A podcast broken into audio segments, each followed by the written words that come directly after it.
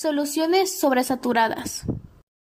Son aquellas en que el solvente ha disuelto más soluto del que se puede disolver en el equilibrio de la saturación. ¿Cómo se sobresatura una solución? Las moléculas del solvente rodean a las del soluto y buscan abrir espacio entre ellas mismas para poder albergar más cantidad de soluto.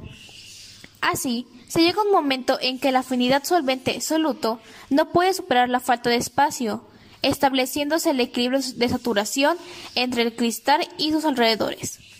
En este punto, no importa cuánto se mueran los cristales o se agiten, el solvente ya no puede disolver más soluto.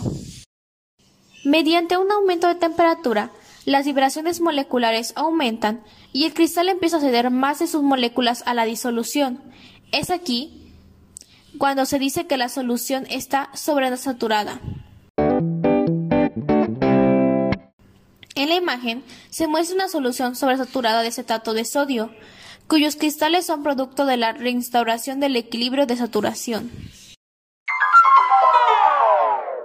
Las características que tiene una solución sobresaturada son que puede existir con sus componentes en una sola fase, como en soluciones acuosas o gaseosas. Al alcanzar el grado de saturación, el soluto que no es disuelto va a cristalizarse o precipitarse con facilidad en la solución. Este precipitado tiene forma de un sólido desorganizado, impuro y sin patrones estructurales. Es una solución inestable, esto quiere decir que cualquier cambio de temperatura, presión o movimientos externos, la solución se va a desequilibrar.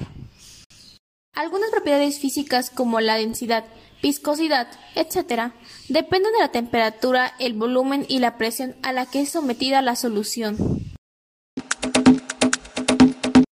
Algunos ejemplos que podemos observar en nuestra vida diaria sobre soluciones saturadas son la miel, los caramelos y los jarabes.